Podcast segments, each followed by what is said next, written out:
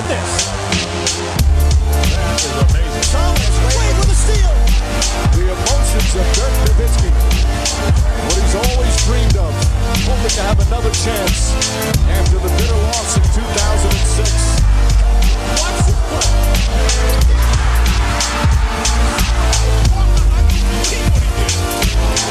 That is amazing. Hallo und willkommen zu Gut Next, dem deutschen Basketball-Podcast im Internet. Mein Name ist André Vogt und ich begrüße euch zu einer neuen Folge unseres kleinen, aber feinen Basketball-Hörspiels. Heute mit dem Fragen-Podcast vom Freitag und es stimmt nicht ganz. Es sind eine Menge Fragen dabei von gestern, von heute, aber auch noch ein paar Restfragen aus der vergangenen Woche. Ihr erinnert euch, ich hatte eigentlich mal drei Fragen-Podcasts angekündigt und äh, den dritten habe ich nicht geschafft, aber da gibt es die Fragen des dritten heute hier mit im größeren Paket als sonst. Und das Ganze hier wird präsentiert von all denjenigen, die supporten, die sagen, hey, ich supporte selbst, ich möchte die Supporter Podcast hören. Ich werde Mitglied auf gutnext.de und richte einen Dauerauftrag ein. Ab einem Euro geht's ja los. Oder die sagen, nee, ich möchte das T-Shirt kaufen, das äh, Ghetto Blaster T-Shirt auf drehvogt.de. Geiler Stoff, äh, nachhaltig produziert in Portugal, ne? keine Giftstoffe drin, alles top-notch, nachhaltig, sagt ökologisch, super gemacht da möchte ich supporten. Auch ein geiles Design. Äh, oder die sagen, nee, auf Twitch, ich gucke mir das da immer gerne an. Die Fragen-Streams, äh, den Weinkeller da habe ich abonniert, entweder mit meinem Prime-Konto, was ich eh for free habe, oder halt mit einem richtigen äh, Twitch-Abo. All das geht natürlich, all das hilft. Ich kann auch Planet Basketball, Planet Basketball 2 bestellen. Auch das geht natürlich. Vielen, vielen Dank für alle, die das mal wieder gemacht haben dieser Woche. Und ähm, ja, fangen wir an. Den ersten nur die erste Frage heute kommt von Simon. Er fragt, sind die Playoffs für dich weniger interessant in der NBA, wenn viele der vermeintlichen großen Namen schon nach der ersten Runde ausgeschieden sind, beziehungsweise gar nicht dabei? Ähm, ich meine, natürlich ist die NBA eine Liga der Stars. Ähm, wenn wir zurückdenken in die Liga-Geschichte, dann in die Historie, dann, dann denken wir natürlich an, an die großen Stars, an Jordan, Magic, an Bird, Dirk, wie sie alle heißen. Aber keiner von denen ist alleine dahin gekommen, wo er dann am Ende war, also Meister geworden, MVP etc. Und von daher ist es für mich ein Mannschaftssport, das sage ich ja oft genug. Letztens hat auch jemand gefordert, ich sollte Basketball ist nicht Tennis auf ein T-Shirt drucken lassen. Äh, aber das stimmt ja normal. Ne? Kann gut sein, dass wir nicht. Äh, jetzt, wo ist gerade in Paris das, das Tennisturnier, wenn da, glaube ich, im Damenfinale oder im Damenhalbfinale vier Frauen stehen, von denen man noch nicht viel gehört hat, dass man dann vielleicht sagt, ja gut, irgendwie so richtig Richtig catch mich das nicht. Aber so geht es mir im Basketball einfach gar nicht. Ähm, ich finde diese Playoffs momentan ultra interessant. Ähm, interessanter als früher, weiß ich nicht, aber auch auf jeden Fall nicht weniger interessant, weil es einfach einen Mix aus verschiedensten äh, Teams gibt, mit verschiedensten Ansätzen, Philosophien, mit verschiedensten Stars. Und was viele, glaube ich, immer vergessen ist, dass natürlich es Jahre gab in der NBA, wo die Stars, die wir heute ne, ganz ganz hoch halten und, und, am liebsten auch in den Mount Rushmore hämmern würden. Es gab Zeiten, als die dann in die Finals kamen oder in den Playoffs weit kamen, da waren die noch nicht die großen Superstars, sondern die wurden erst dazu. Von daher, nee, ich ähm, bin, bin Feuer und Flamme für diese Playoffs. Ich erfreue mich an guten Teambasketball. Ähm, ich erfreue mich an Spielern, die den nächsten Schritt machen. Hey, Nike hat ja damals mit LeBron James mal eine ganze Kampagne darum gestrickt, um dieses Phänomen, dass man halt sieht, wie ähm, wirklich ähm, gute Spieler zu Superstars werden, anhand LeBrons damals. Von daher, nee, also ich ja, bin nicht äh, down oder, oder habe weniger Interesse, nur weil Luca und LeBron nicht mehr dabei sind. Das mag Fans von LeBron James oder Luca Doncic anders gehen, gar keine Frage. Aber ähm, bin ja nicht Fan von einer Mannschaft, ich bin Fan äh, von gutem Basketball und da wird einiges geboten. Cooney fragt, hat Blake Griffin vielleicht nur geflunkert, um den Buyout von Detroit zu bekommen? Es ist ja absurd. Kaum ist er bei den Nets, übernimmt er Playmaking, er dankt, er blockt und sieht aus wie der vierte Superstar. Natürlich nicht immer, aber wenn er auf dem Feld ist, sieht er gut aus. Jein. Diese Frage kam an verschiedensten Stellen immer mal wieder, auch zuletzt im Fragen-Stream. Da habe ich sie auch relativ lang beantwortet. Deswegen jetzt vielleicht ein bisschen weniger lang ich bin auch schuld darf, daran, dass das jetzt so aussieht, wie es aussieht, ist, dass Leute sagen, ach guck mal, Blake Griffin ist wieder da, Blake Griffin sieht aus wie ein vierter Superstar. Das ist sicherlich überspitzt ja auch in der Frage, ähm, aber wenn man so im Netz guckt, dann sieht man das ja überall. Ich habe auch dieses Meme ähm, geteilt, wo man diesen Dank an, ich würde nicht sagen über, sondern an Antetokounmpo sieht von ihm, äh, wie Antetokounmpo da äh, auf einmal in seinem, vor seinem inneren Auge alle Danks äh, ablaufen von Black Griffin aus der Vergangenheit. Natürlich ist es auch witzig und macht Spaß, sowas zu teilen. Aber wir müssen mal ganz ehrlich sein. Äh, Blake Griffin in diesen Playoffs, äh, also ich weiß nicht warum, aber die Leute reagieren unfassbar über. Ähm, und das finde ich erstaunlich. Natürlich, gibt es ein paar Dunks, die man jetzt gesehen hat und die waren gut. Und hat er vorher in Detroit gedankt? Nein. Aber mir kommt so vor, als ob viele Leute quasi seine Leistung in Detroit und seine Leistung jetzt wirklich nur in einer Kategorie bewerten wollen. Das ist halt Dunks. So, und dann frage ich mich, Moment mal, habt ihr eigentlich die Dunks genau angeguckt, die er, die er gezogen hat? Also aus dem Pick and Roll, ja, und den Dank nicht über Ante de Kumpo. Ante de Kumpo steht ja hinterm Ring. Ne? Also der challenge den, den Dank ja noch nicht mal. Ne? Sind das schöne Szenen? Gar keine Frage. Aber daran kann man nicht bemessen, ob ein Spieler gut Basketball spielt oder nicht. Und ähm, man muss gar nicht so weit gucken, um zu sehen, dass, dass Blake Griffin natürlich einen positiven Einfluss nimmt gerade, ähm, aber mit Sicherheit keinen Einfluss, der, der herausragend ist, sodass man ihn als vierten Superstar bezeichnen würde oder als jemanden, der hier äh, richtig starken Einfluss nimmt. Das ist einfach nicht so. Wenn wir uns mal angucken, was er in den Playoffs gemacht hat. Jetzt nur mal, äh, nur mal die, die Counting-Stats aus den jeweiligen Spielen. Dann sehen wir das erste Spiel, ein Punkt, vier Rebounds, zwei Assists, drei Fouls in 20 Minuten. Das ist okay. Plus, plus, minus, plus eins. Dann im zweiten Spiel elf Punkte, vier Assists, drei Total Rebounds, zwei Fouls, plus 18. Sehr gut. Aber individuelles Plus-Minus in Spielen. Ich weiß, viele verlieben sich in die Statistik. Sagt relativ wenig aus. Warum? Weil man ja einer von fünf ist, die aus dem, auf dem Feld stehen. Und bei Blake Griffin, Blake Griffin ist sogar das beste Beispiel dafür, dass Plus-Minus nicht immer super viel aussagt, wenn es um eine einzige Partie geht. Denn er spielt natürlich viel mit den Startern. Und wer die Starter sind, ja, das wisst ihr in Brooklyn. Egal. Spiel 3, vier Punkte, fünf Rebounds, ein Assist, ein Steal, plus 16. Okay, plus 12 im Spiel drauf, der hat zwei Punkte gemacht, zwei Rebounds, ein Block. Uh, Minutenzahl ist fast immer gleich. Um, dann sechs und vier und vier Fouls äh, plus minus bei null. Dann das, das richtig gute Spiel, was er gemacht hat in den Playoffs, eigentlich nur eins. Das ist eben das erste Spiel gegen Milwaukee. 18 und 14 plus drei Assists, zwei Steals, drei Turnover, sechs Fouls, ähm, war plus zwei und dann jetzt sieben Punkte und acht, fünf und sechs und so ein paar ne, Assists, whatever. Nochmal, ne, das ist, das ist solide und das ist gut und das ist sicherlich auch das, was sie sich von ihm erwartet haben. Aber und das schwingt hier in der Frage mit und es schwingt in ganz, ganz vielen Posts auf Social Media mit, die ich so sehe.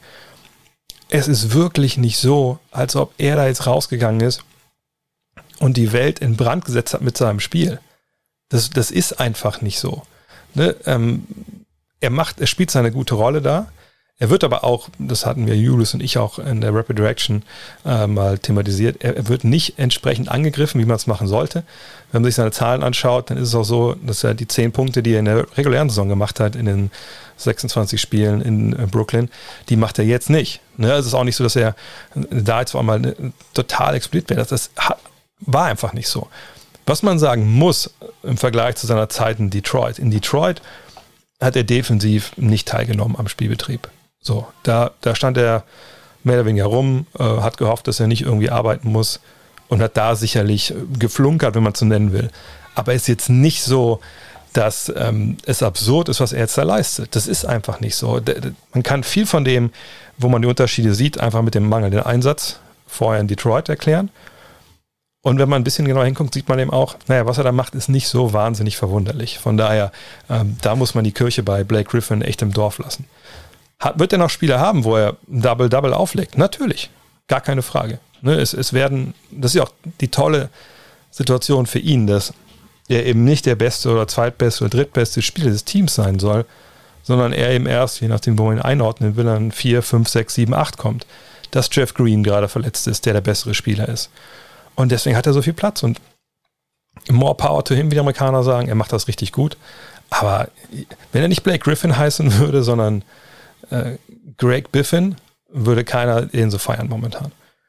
Ähm, Jonas To fragt, im Vergleich zwischen der NBA und Europa werden Screens praktisch nicht bekämpft und jederzeit leichtfertig ein Switch abgegeben. Wieso werden Switches in der NBA nicht aktiver bekämpft? Gerade in der Euroleague ist zu sehen, dass bereits beim Start des Screens aktiv gegen den Block gearbeitet wird. Hm, es ist, es ist nicht ganz so leicht, glaube ich. Also man sollte das nicht, äh, nicht so ganz pauschal sagen. Ist es so, dass in der NBA oft äh, Screens äh, die abgegeben werden? Ja. Äh, Gibt es aber auch verschiedenste Arten und Weisen, wie man so einen Block bekämpft. Und es gibt verschiedene ne, Gründe, warum man das vielleicht in der einen Liga macht, in der Liga nicht. Wenn wir darüber sprechen, zum Beispiel, warum wird nicht viel mehr, ähm, sag ich mal, Help and Recover gespielt? Also, das, ihr müsst euch vorstellen, ein Spieler mit Ball, Block wird gestellt. Und ich als Verteidiger des Blockstellers, wenn ich sehe, dass mein Block, also mein, mein Verteidiger des Ballführenden hängen bleibt im Block, spring raus, zwingen den äh, Ballführenden den Ball, was ich vielleicht sogar aufzunehmen, aber vor allem, er kann nicht direkt zum Korb ziehen, dribbelt vielleicht eine Runde rückwärts und dann kann mein Originalverteidiger wieder zurückgehen. Kann man sagen, ja, warum eigentlich nicht? So kann ich ja einen Switch verhindern. Im Zweifel können wir sogar doppeln. Das haben wir vor nicht allzu langer Zeit, gut, sind auch schon wieder jetzt äh, zehn Jahre, äh, haben das ja die, die Miami Heat sehr, sehr erfolgreich auch getan. Problem ist einfach, in der NBA im Vergleich zur Euroleague hast du natürlich Big Men, die ähm, in der Regel vor allem eine Sache besser können als die Jungs der Euroleague. Die haben eine unglaubliche Athletik. So, und wenn du halt einen wirklich hochathletischen Blocksteller dann alleine lässt, um halt Help and Recover zu spielen, hast du keine Zeit mehr, um hinterherzukommen. Ähm, entweder kriegt er den Lobpass und dankt den dir sofort rein, oder er macht so einen Short Roll, ja, meist Richtung Freiwurflinie, kriegt dann den Ball und kann dann den Ball weiter verteilen weil dann musst du wieder helfen. So, und deswegen, ne, dann hat man zweimal am Ball, der Ball ist aber weg und dann läuft man hinterher. Das ist ein Grund. Warum bekämpft man den Block nicht ähm, früher im Sinne, dass man einfach äh, diesen Weg zumacht über den Block? Das machen Spieler schon, gar keine Frage. Ne, das sieht man immer mal wieder, dass bestimmte Ballführer auf eine Seite gezwungen werden. Nur du musst ja diesen, diesen Weg dann über den Block wirklich, also wirklich krass zumachen. Und was, wo da natürlich die Gefahr besteht, ist, dass du nicht mehr hinterherkommst. Wenn der Spieler dann, wenn du bringst ihn nach links und willst nicht, dass er über die Mitte ne, nach rechts das Pick and Roll spielt, dann ist es natürlich schwierig, manchmal einfach daherzukommen und äh, diesen Spieler nochmal einzuholen. Ja, wir kennen ja diese ja, Dribblings, wo man ne, den Verteidiger dann auf den Rücken nimmt vor sich hält. Man hat ein bisschen den, den, den Big Man, der jetzt auch nicht weiß, soll ich näher rangehen, kann ich Abstand lassen. Und hinten läuft dann vielleicht der, äh, der, der Lob-Empfänger weg oder die Hilfe muss reinsinken, weil der Lob-Empfänger läuft und dann ist ein Schütze draußen frei. Das ist ja so ein bisschen das Geheimnis auch, warum Luka Doncic das so gut macht. Ja, weil er diese Situation natürlich unglaublich gut ausspielt. Also, ich würde sagen, der Hauptgrund, warum man das ein bisschen bereitwilliger macht, ist, dass man immer noch den Gegner zwingt, äh, ins 1 gegen 1 zu gehen auch wenn es ein Mismatch ist. Man hat hinter dann Hilfe, die steht und man, wird, muss nicht hinterherlaufen. Man muss nicht gucken, dass man dann ähm, eine Unterzahl irgendwie auflöst mit Rotation. Ist das jedes Mal die richtige Taktik? Denke ich auch nicht. Ähm, ich denke, es gibt auch andere ähm, Taktiken, um das besser zu verkämpfen. Also zum Beispiel dieses Taggen, dass ich vielleicht bereitwillig einen Switch abgebe. Ähm, gerade wenn jetzt so, wie es früher war. Ich, mir fällt immer dieses, Be äh, dieses äh, Beispiel ein von, von LeBron und Steph Curry, wo Steph Curry auf ihn switchen sollte, dann immer rausgeswitcht ist, auch sehr aggressiv auf ihn zugelaufen ist, ihn kurz berührt hat. Und diese Zeit ne, hat dann halt dann der Originalverteidiger genutzt, um wieder zurück zu switchen. Sowas. Ähm, sowas gibt es durchaus, aber ähm, in der Euroleague wird es wahrscheinlich eher bekämpft, weil man da nicht so leicht bestraft wird für. Ähm, hat, glaube ich, wenig damit zu tun, dass jetzt irgendwie in der Euroleague da, ähm, wie soll ich sagen, hochklassigere, ähm, wie heißt es, äh, Prinzipien vielleicht verfolgt werden, sondern es geht einfach vor allem darum, dass eine Euroleague der Skill-Level der einzelnen Spieler schon, und da muss man ehrlich sein, eine ganze Ecke unter dem der NBA-Gegenstücke ähm, halt liegt. Tony Horn. Es ist für mich persönlich natürlich wahnsinnig cool zu sehen, wie die junge Generation von heute während ihrer Monster Games an Kobe Bryant denkt und die Art und Weise, wie er damals performte und sein Vermächtnis aufbaute. Booker erwähnte ja nach Spiel 6, dass er während des Spiels viel an Kobe Bryant denken musste und was er für eine Rolle in seinem Leben spielte. Auch Donovan Mitchell oder Jason Tatum sind riesige Fans von ihm und schauen sich wohl viele seiner Spiele immer wieder an. Welcher der jungen Guards gibt dir denn am meisten Mamba-Mentality-Vibes und erinnert an Kobes Killer-Instinkt? Für mich persönlich kommen Booker und Tatum dem schon sehr nahe. Ah, ist schwierig. Ähm, sehr nah würde ich nicht sagen. Ähm, man müsste auch ein bisschen vielleicht mal für sich selber definieren, was für ein Mamba-Mentality so, so, ausmacht. Ähm, das ist bei, bei Kobe ja zum großen Teil die Art und Weise, wie er an seinem Spiel gearbeitet hat und, und wie er wirklich versucht hat, ne, das maximal aus seinen Fähigkeiten rauszuholen. Das kann ich bei den Jungs natürlich schwer beurteilen, weil ich nicht weiß, wie, wie gut die im äh, oder wie, wie hart die auf sie an, an ihren Skills halt arbeiten. Auf dem Feld ne, muss man sagen, klar, Kobe nie verlegen darum gewesen, auch mal einen entscheidenden Wurf zu nehmen. Er war der Mann für die, für die großen Momente und wollte die um jeden Preis und hat alles reingehauen, was irgendwie ging. Und irgendwie, obwohl ich die genannten, jetzt Booker oder Mitchell oder Tatum, extrem schätze, irgendwie sehe ich das da noch nicht. Ich würde aber auch sagen, dass ich das wahrscheinlich bei einem jungen Kobe Bryant auch nicht so gesehen habe, wenn ich ehrlich bin.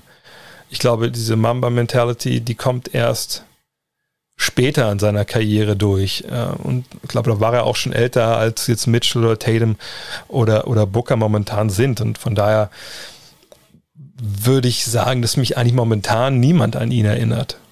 Ähm, auch weil ne, das ja auch alles drei Spielertypen sind, die.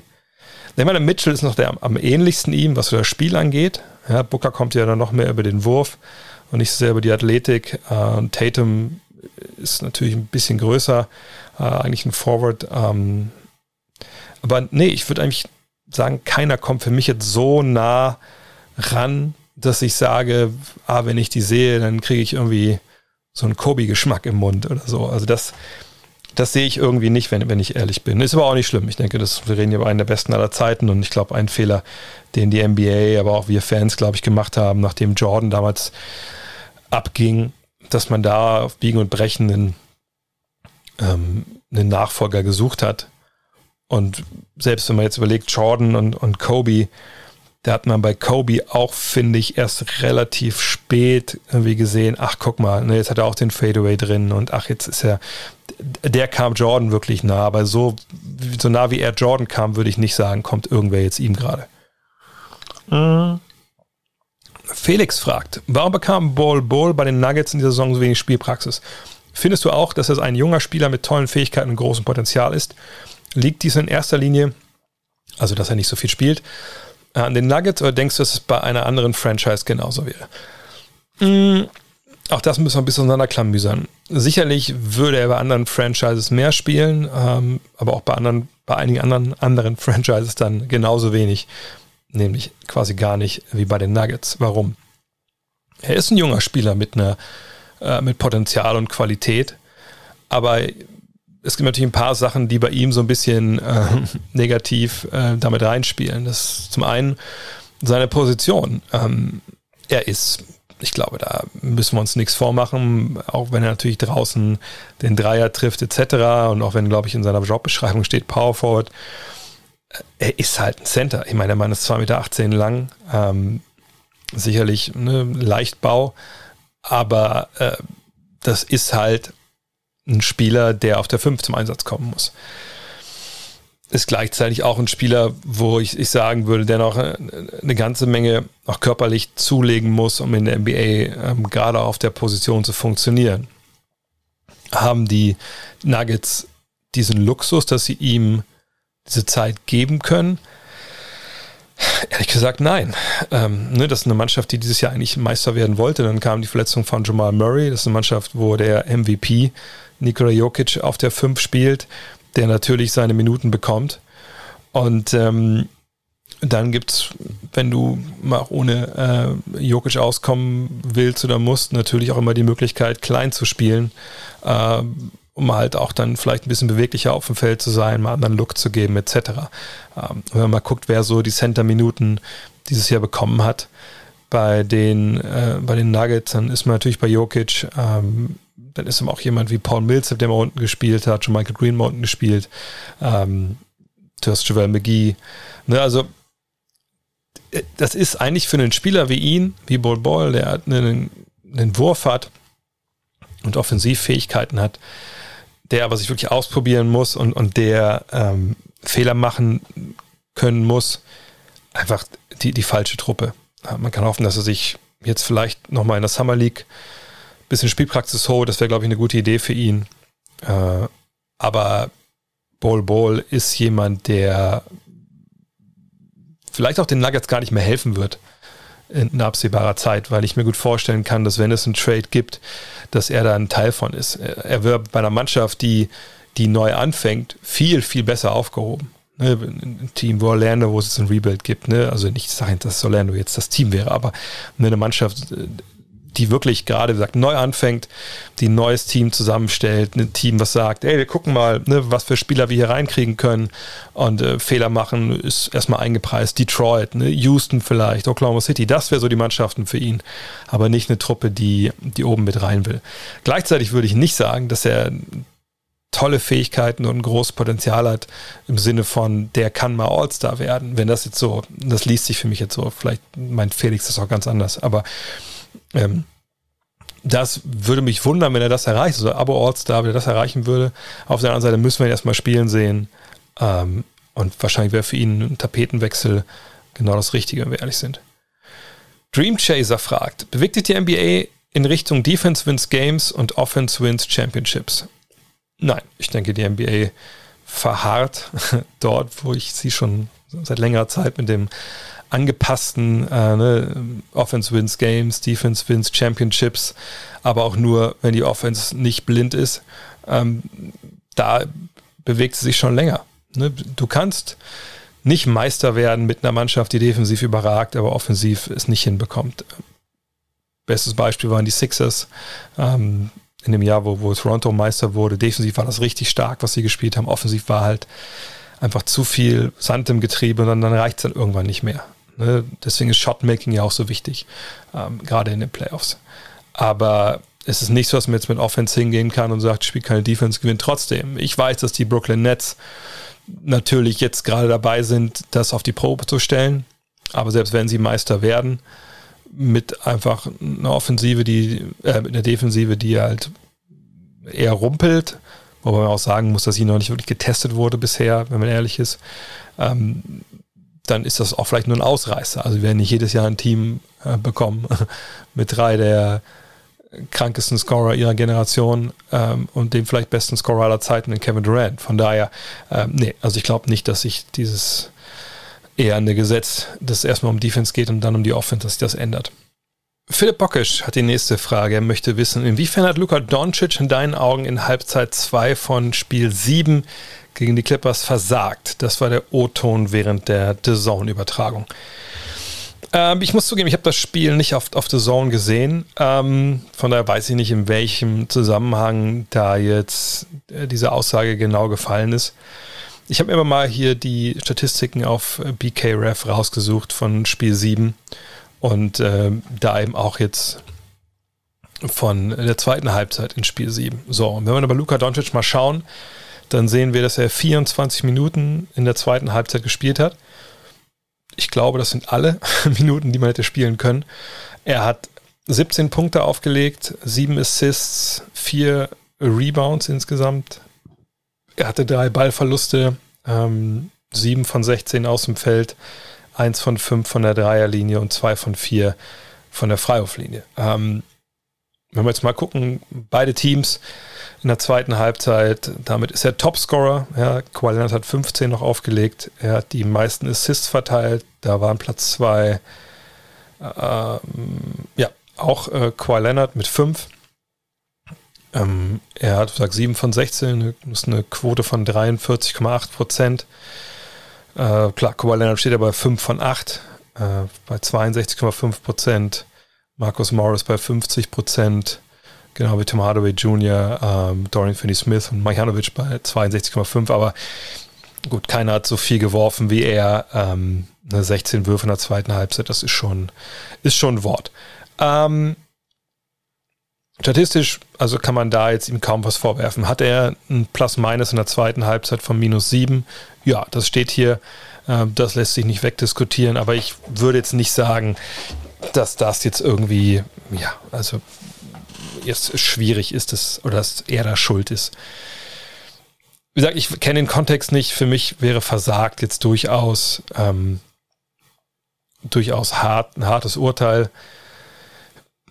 Ich glaube, wenn man irgendwo drauf schauen sollte, wenn es darum geht, äh, warum man dieses Spiel verloren hat, dann vielleicht auf die erste Halbzeit, wo man 70 Punkte zugelassen hat.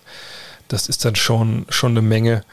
Ähm, ich denke, Doncic hat in dieser Serie enorm große Last getragen und gesagt, er ist in der, der zweiten Halbzeit durchgespielt. Ähm, sicherlich in der ersten hat er 29 aufgelegt, äh, bei 10 von 14 aus dem Feld, dann 7 von 16 in der zweiten. Aber wenn man sich das ganze Spiel mal betrachtet, dann sehen wir bei ihm, dass er am Ende des Tages 30 Mal geworfen hat. So, das ist genauso viel wie Paul George und Kawhi Leonard zusammen. Ähm, sag sieben Rebounds, 14 Assists. Diese Last, die er trägt, die ist einfach. Ich glaube schon, dass die einen manchmal auch erdrückt. Und, und gerade wenn du sieben Spiele absolviert hast, alle auf diesem Level irgendwo, ganz ehrlich, wenn irgendwer gucken möchte und irgendwer irgendwen da jetzt an die Wand klatschen dafür, dass er versagt hat, dann, dann fangt, also keine Ahnung, ich würde eigentlich niemandem das vorwerfen wollen, aber dann fangen wir vielleicht eher mal bei Tim Hardaway an, bei 5 von 14 aus dem Feld, 1 von 9 von der Dreierlinie, ähm, der ein Offensivrating von 89 hatte in dem Spiel. Ähm, ne, denn äh, wenn die Hilfe da halt fehlt, dann ja, muss ihm einer wie Doncic noch mehr machen und ähm, irgendwann reicht einfach die Kraft nicht kann man jetzt vielleicht sagen, Mensch, also um solche Belastungen standzuhalten, muss er vielleicht an seinem Körper noch ein bisschen mehr arbeiten und so. Ja, na klar, das sind durchaus Geschichten, die sind vollkommen legitim, ihm das ans Herz zu legen. Ähm, aber ähm, jetzt zu sagen, er hätte versagt, wenn Tim Hardaway, wie gesagt, bei minus 15 steht, wenn Porzingis ebenfalls bei minus 9 ist, hat nicht einen einzigen Wurf geblockt, hat keinen seiner Dreier getroffen. Wie gesagt, nochmal, ich kenne den Kontext nicht, aber ähm, nur jetzt das Spiel gesehen zu haben und eben jetzt auch ähm, sich die Zahlen nochmal anzuschauen, ein bisschen später, würde ich das auf jeden Fall nicht unterschreiben wollen, wenn ich ehrlich bin. Daniel Asche mit der NBA 2K21 Frage der Woche. Kannst du mir gerne eine Mail schicken, dann kriegst du was zugestellt. Und die anderen, die uns noch nicht geschickt haben, geschickt bekommen haben, was ich ihnen zusenden wollte, es kommt, es kommt. Keine, keine Bangen. Ich habe hier eine, eine, Liste. Ich schicke die Sachen raus. Also, Daniel Asche fragt: Rudy Gobert mit dem dritten Defensive Player of the Year Award damit hat er genauso viele wie Dwight Howard und ihm fehlt nur noch einer zu Dikembe Mutombo und Ben Wallace. Ich finde jeden seiner Titel absolut gerechtfertigt und verdient, aber dennoch ist er in meinem Kopf irgendwie mindestens eine Stufe unter Mutombo und Big Ben. Wie ist deine Meinung dazu? Wo würdest du ihn einordnen und traust du ihm auch einen vierten oder fünften Titel zu? Tue ich Gobert Unrecht oder macht ein Vergleich mit der Vergleich der Spieler vielleicht aus deiner Sicht sogar aus deiner Sicht sogar aufgrund der Weiterentwicklung des Spiels keinen Sinn? Ich würde sagen, dass äh, Rudy Gobert auch in meinem Kopf sicherlich noch nicht auf dieser Stufe mit Mutombo und Ben Wallace ist.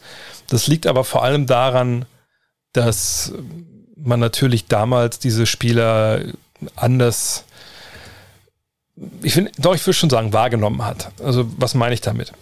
Die The Big Man von einst, so aus den 90ern, und darüber reden wir ja hier, oder bei, bei Wallace natürlich ein bisschen später, der frühen 2000er, das sind natürlich Spieler, die haben rund um den Korb verteidigt. Ja, bei äh, Dikembe, Mutombo, Polondo, Mukamba, Jean-Jacques Mamutombo, da haben wir nicht darüber gesprochen, oh, mal gucken, wie der das Pick and Roll verteidigt oder oh, mal gucken, wie, äh, wie der in der Dreierlinie einen Closeout läuft. Denn das hat Mount Motambo einfach nicht gemacht, weil das damals nicht nötig war. Mount Motambo hat halt ne, drei Jahre lang die Liga bei den Blocks angeführt mit 4,1, 3,9 und 4,5 Blocks und zweimal bei den Rebounds.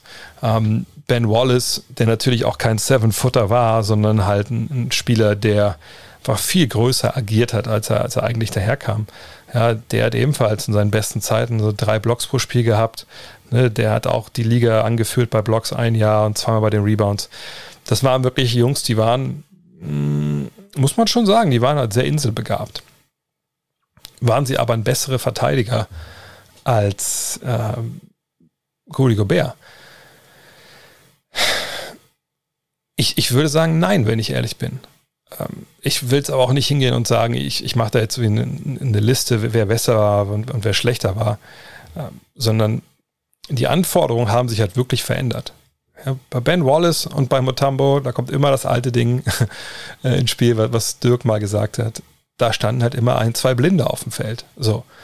Und super oft waren das eben die Jungs, die auch gerade dann von den beiden verteidigt wurden. Es ist nicht so, dass in den 90ern ähm, oder frühen 2000ern dann jedes Team einen Shaq oder einen, Patrick Ewing oder sonst wen hatte, sondern da waren eine Menge Jungs dabei, wie, äh, keine Ahnung, Joe Klein oder was weiß ich, oder Jim McElvain. So, ne? Da gab es genug Jungs, die waren einfach nur da, weil sie lang waren. So. Und vor allem musstest du nicht von Dreierlinie zur Zone und wieder zur Dreierlinie rausrennen. Das waren einfach andere Zeiten. Ähm, sicherlich gab es äh, dann vor allem äh, früh in der Karriere von Wallace und bei, bei, bei Mutombo auch, ähm, gab es dann noch äh, Handshaking und es, es gab dann äh, noch, noch nicht die defensive 3-Sekunden-Regel, noch die alte Legal Defense, das stimmt alles. Äh, aber ich, ich finde, das Anforderungsprofil an, an Gobert ist halt schon um einiges höher. Und es ist einfach auch so, dass Gobert natürlich noch nicht Meister war. Das war Mutambo jetzt auch nicht. Aber ähm, es ist so, dass er noch nicht auf dieser ganz großen Ebene, glaube ich, gespielt hat und äh, deshalb vielleicht noch nicht so wahrgenommen wird. Aber er ist halt jemand, ist einer der wenigen wirklich Intimidators, nennen es die Amerikaner, also wirklich einer, der einschüchtert in der heutigen NBA. Das ist wirklich einer, der das Spiel für, für den Gegner verändert. Und ich glaube, den Block jetzt äh, zum Ende von, von was war es, Spiel 1, äh, der hat ganz gut gezeigt, zu was er einfach auch fähig ist. Von daher, naja, Rudi Gobert ist für mich einer, der sicherlich, wenn wir am Ende dann nach seiner Karriere mal drauf gucken, jemand, wo wir sagen, ja, nee, der gehört zu dem, zu der absolut Top-Klasse von Verteidigern, die wir jemals in der NBA hatten. Natürlich immer unter Berücksichtigung, dass sich das Spiel über die Jahre einfach auch, auch verändert hat. Und er hat auch das Jahr einmal bei den Blocks angeführt, genau wie, äh, wie Wallace. Ne, er reboundet zweistellig, hoch zweistellig, von daher, ne, und er verteidigt halt, wie gesagt, ne, auf verschiedenste Arten und Weisen. Äh, und, und, ist auch nicht vom Feld zu spielen. Ich bin überzeugt, dass ein Dicker Mutambo heutzutage enorme Schwierigkeiten hätten, auf dem Feld zu bleiben. Einfach weil er vorne nichts anbietet und, und weil er hinten äh, Probleme hat, an die Dreilinie zu rennen. Äh, von daher, man, da wird schon äh, Go Gobert in der Hinsicht ein bisschen Unrecht getan. Joe Barry, auch mal wieder eine Frage, äh, fragt, Mike D'Antoni ist wohl eine nicht so unwahrscheinliche Option als neuer Headcoach bei den Blazers. Jemals berichtet das Sam Amick von The Athletic. Ähm, könnte D'Antoni mit dem aktuellen Kader in Portland, also vor allem mit Lillard, ein Team aller Houston Rockets, die er damals um Harden gecoacht hat, entwickeln? Und falls ja, wäre dies überhaupt in der aktuellen Situation der NBA aussichtsreich auf Erfolg? Mehrere Sachen dazu. Zum einen, ich habe dafür auch in der, in der ähm, Rapid Reaction drüber gesprochen, die ich heute hochgeladen habe.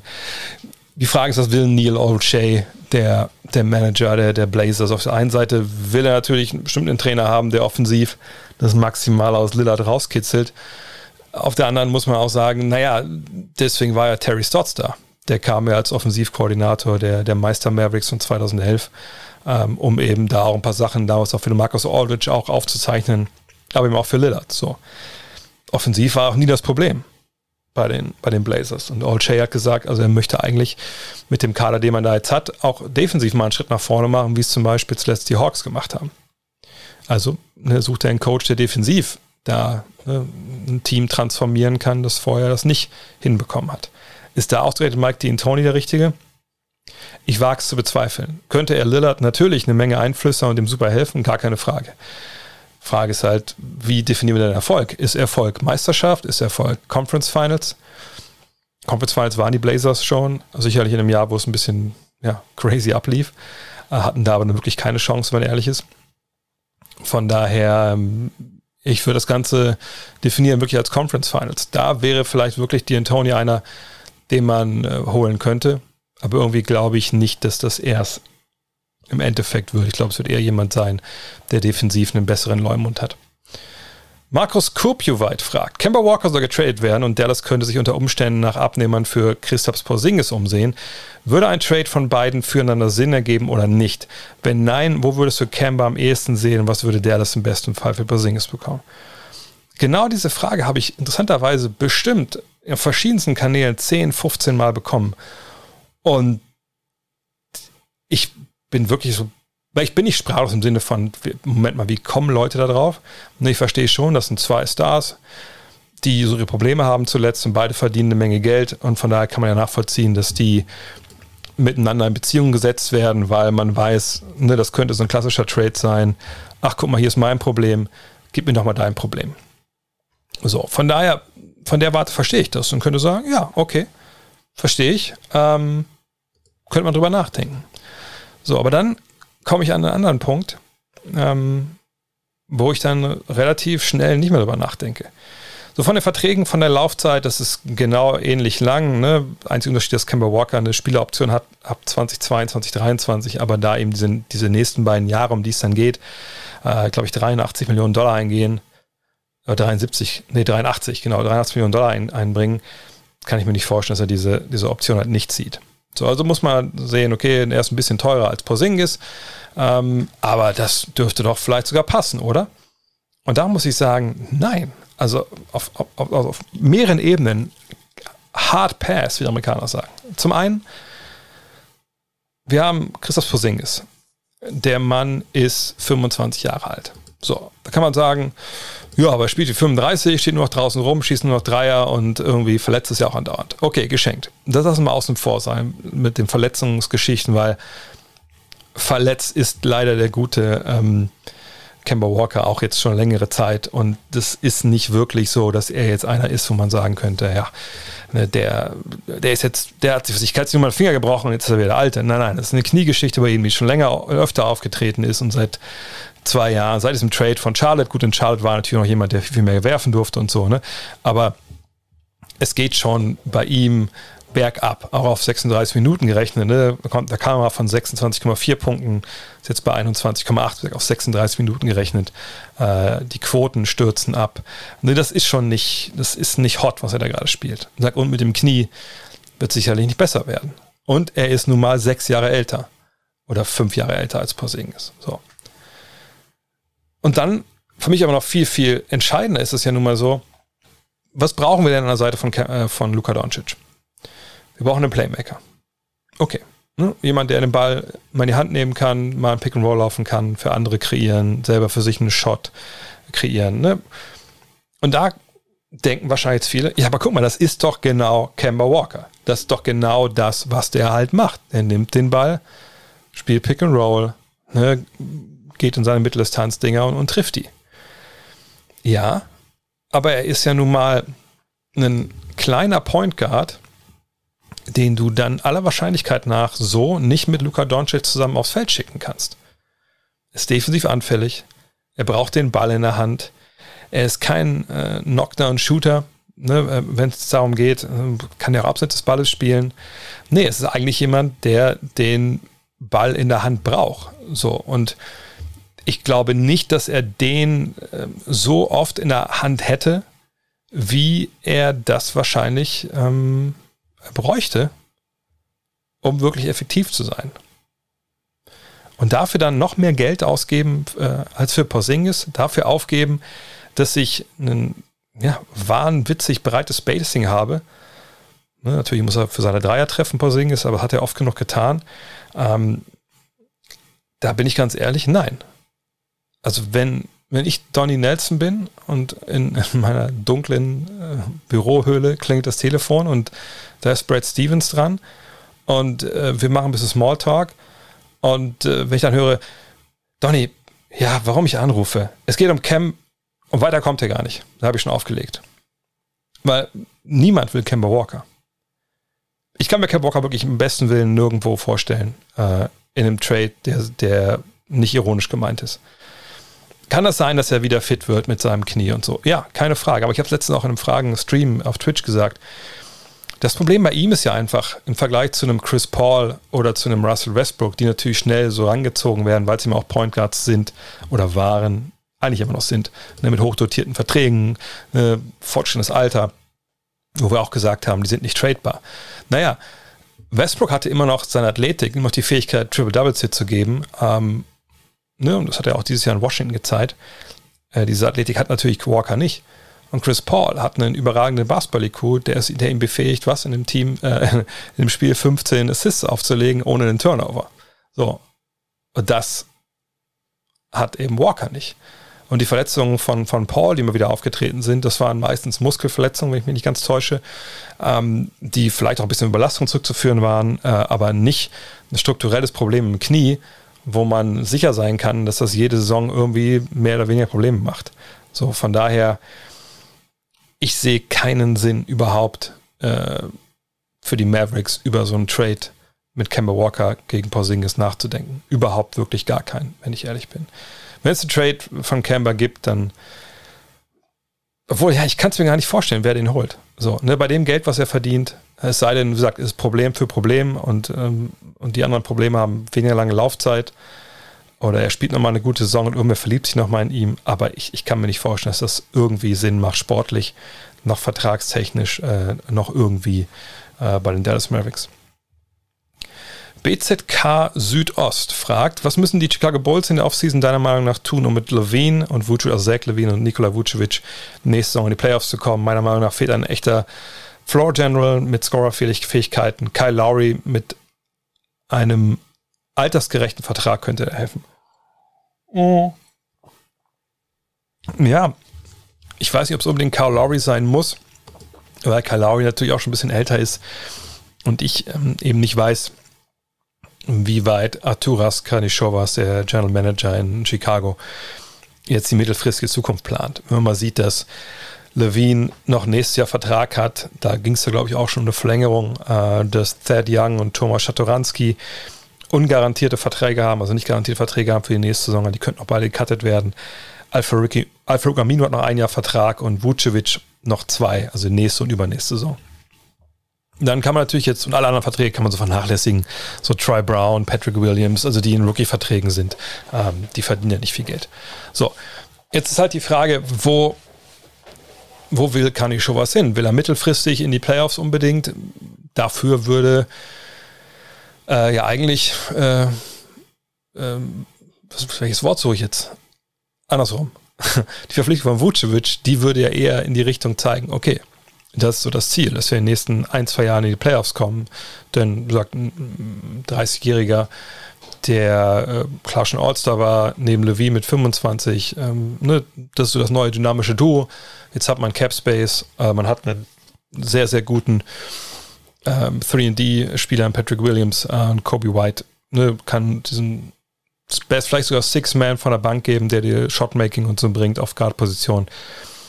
Und jetzt holt sie dir halt ja, vielleicht ein Kyle Lowry für die Eins. Wenn das so äh, sich ausgedacht wird, dann macht das wahrscheinlich sogar schon Sinn. Ähm, wenn man aber denkt, okay, ähm, Patrick Williams ist 20, ich glaube, Kobe ist 21, Zach Levine ist 25, Vucevic ein bisschen älter, aber auch als Center ist es ein bisschen vernachlässigen, wenn du da mal mit 33, 34, mein Gott, dann bist du immer noch gut genug. Gerade wenn du so wirfst wie er. Unser Vertrag wird auch weniger. Dieses Jahr waren es 26 Millionen, nächstes Jahr 24 und dann 22. Also vielleicht auch darüber nachdenken, ach komm, vielleicht holen wir uns einen jungen Spieler oder einen jüngeren Point Guard, äh, der besser reinpasst in diese, diese Timeline. Dennis Schröder ist zum Beispiel auch jemand, der da schon ähm, so ein bisschen durch, durch den Blätterwald geisterte in, äh, in Chicago. Von daher muss man mal abwarten. Dass sie auf der Eins nachbessern, da bin ich eigentlich überzeugt von. Ich glaube, Kobe White bei all seinen Qualitäten, da hat man schon gemerkt, da fehlt einfach so ein bisschen noch die, also nicht nur ein bisschen, da fehlt einfach die Reife, um, um da halt so ein Team zu führen. Und, und Zach Levine, der dieses Jahr auch einen großen Fortschritt gemacht hat, äh, auf der, ups, sorry, auf der Eins, ähm, das äh, reicht wahrscheinlich doch nicht.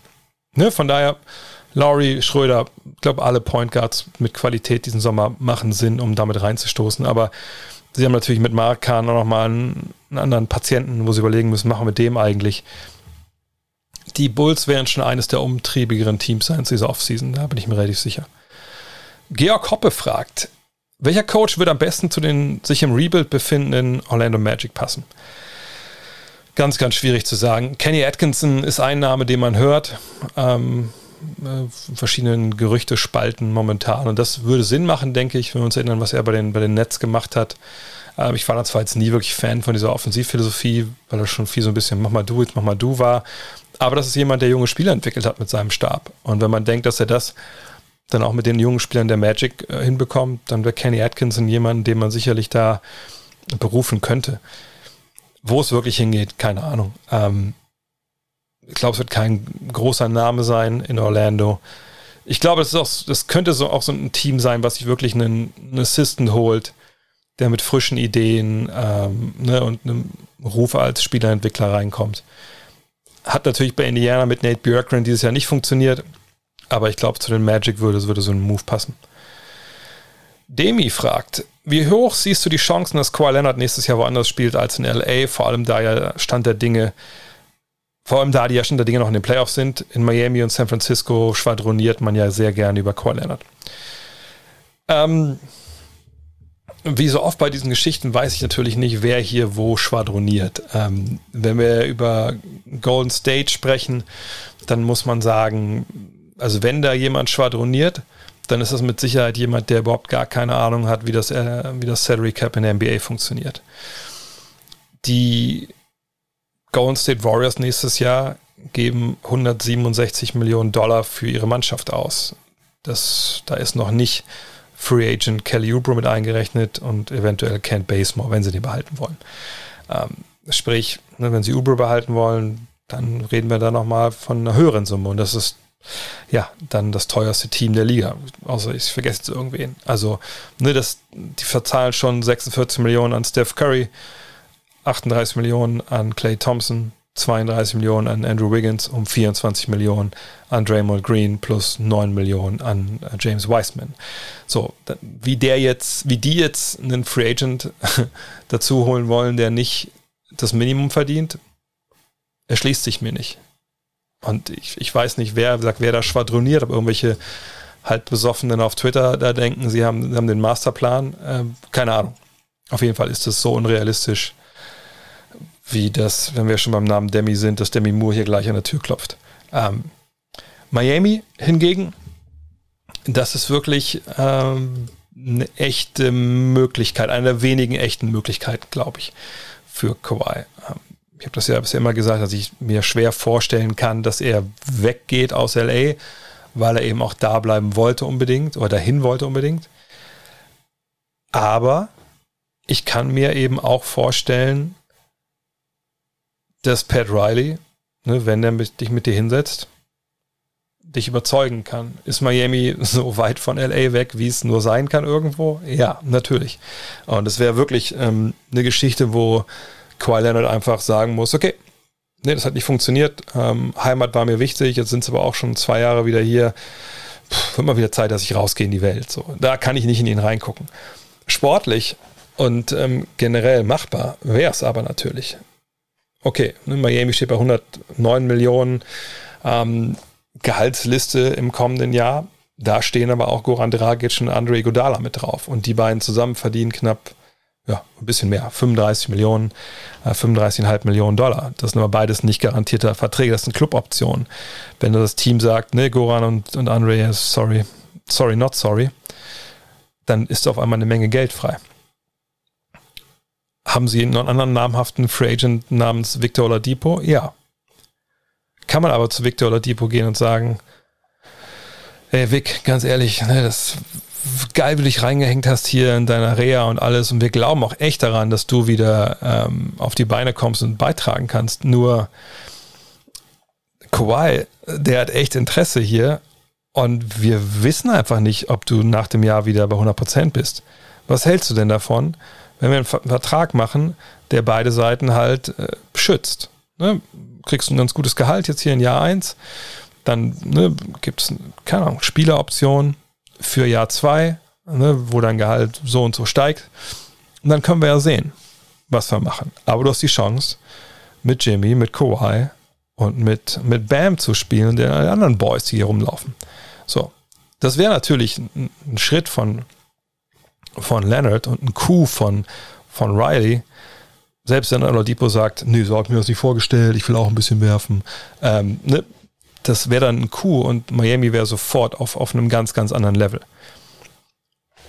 Das ist wirklich was, wo ich denke, das ist in dem Sinne realistisch, dass Miami wirklich das Geld hat und dass das eine Mannschaft ist und, und eine Organisation ist und ein Boss ist, der Kawhi Leonard erreichen könnte. Aber was zwischen den Ohren bei Kawhi los ist, und das meine ich überhaupt nicht negativ, ähm, das weiß halt niemand. Und wie wichtig ist ihm Familie, wie, wie wichtig ist ihm LA und Kalifornien und so, das müssen wir erst nur abwarten. Leon Andrösen fragt, Trey Young polarisiert die Massen. Von seinen offensiven Fähigkeiten ist er grundsätzlich allen Zweifeln, über, also allen Zweifeln haben. Hm? Und könnte ähnlich wie Luka Doncic auch neutrale Fans begeistern. Bezahlt er seine körperliche Unterlegenheit, indem er Fouls zieht, mit der allgemeinen Anerkennung der Fans. Ähm, ich weiß natürlich nicht, wie Trae Young das selber sieht. Äh, mir scheint es so von aus der Ferne, dass es ihm das scheißegal ist, was, was andere Fans mit, mit ihrer Anerkennung machen. Ähm, sonst würde er sicherlich auch nicht, nicht so äußern und nicht, nicht solche Gesten halt bemühen. Ich finde es geil, wie er diese Rolle angenommen hat, die ihm da jetzt zugetragen würde, so als wird als, äh, als Bösewicht. Hat das mit den Fouls unbedingt zu tun? Ja, zum Teil schon. Auf der anderen Seite, glaube ich, ähm, geht es halt vor allem darum, dass jetzt Fans gesehen haben, wie, wie er da, ne, New Yorker Fans, wie er den Kontra gegeben hat. Und, und, wie er sich auch als Reggie Miller geriert hat, da ähm, auf dem gleichen Parkettboden ja Madison Square Garden wie, wie eins Reggie Miller. Und Reggie Miller war ja ein ganz ähnlicher Spielertyp, sicherlich eine Ecke länger, aber auch einer, der körperlich ja, nicht viel zu bieten hatte. Ähm, zieht Trey Young ab und zu Fouls? Ja. Aber wie schon so oft gesagt, wenn ich mich als Fan darüber aufrege, dass er Fouls zieht, wir haben jedes Spiel in der NBA vier, fünf Szenen, wo Spieler Fouls ziehen die nicht gepfiffen werden sollten. Ob es nun die Geschichte ist, dass ich um Block rumrenne und ich bleibe stehen, der Verteidiger rennt mich rein, ich gehe hoch und kriege drei Freiwürfe. Oder ich äh, fake, der Typ springt hoch, ich springe zur Seite in ihn rein. Das ist alles, wenn wir ehrlich sind, das ist alles scheiße. Punkt.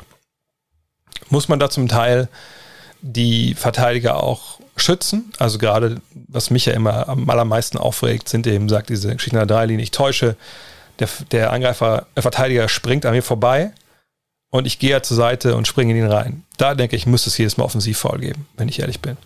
Ähm, aber die Sachen, die, die Young halt macht, dass er vorbeidribbelt, stehen bleibt, der läuft in ihn rein.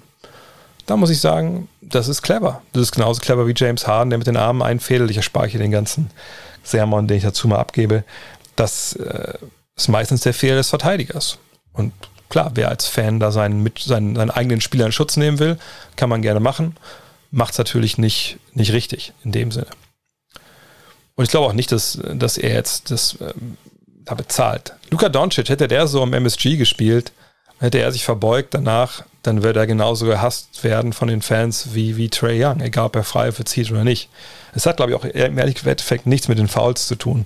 Es hat damit zu tun, wie gesagt, wie man sich dann gibt in fremder Halle, wie man mit den Fans interagiert und spielt und wie man sie anstachelt. Darum geht es im Endeffekt. Ähm, von daher, äh, ich würde sagen, Trey Young ist es auch total egal, wenn ich ehrlich bin. Otis fragt, angenommen die Bugs fliegen gegen die Nets raus. Klammer auf, höchstwahrscheinlich, Klammer zu. Ah, mal gucken. Was wird außer einer Budenholzer-Entlassung noch passieren müssen oder passieren? Man wird wahrscheinlich Middleton traden. Wie siehst du seinen Trade Value? Kann man ihn und vielleicht noch Pat Connaughton oder DiVincenzo für ihn einen Spieler wie Damien Lillard oder ein Star dieses wie im letzten Pod angesprochenen Tiers bekommen. Ich würde nächstes Jahr, falls man auf sich auf der Two-Guard-Position verbessert, Jordan Novara gerne auf der Small-Forward-Position starten sehen. Immer wenn er gespielt und auch manchmal gestartet hat, war ein großer Faktor und sicherer Schütze. Also kurz gefragt, muss Middleton weg? Wer könnte kommen? Wer spielt dafür? Nein. Ähm, Chris Middleton hat momentan sicherlich keine, äh, hat keine gute Hand gehabt bisher in dieser Serie gegen Brooklyn, ähm, da müssen wir nicht drüber reden.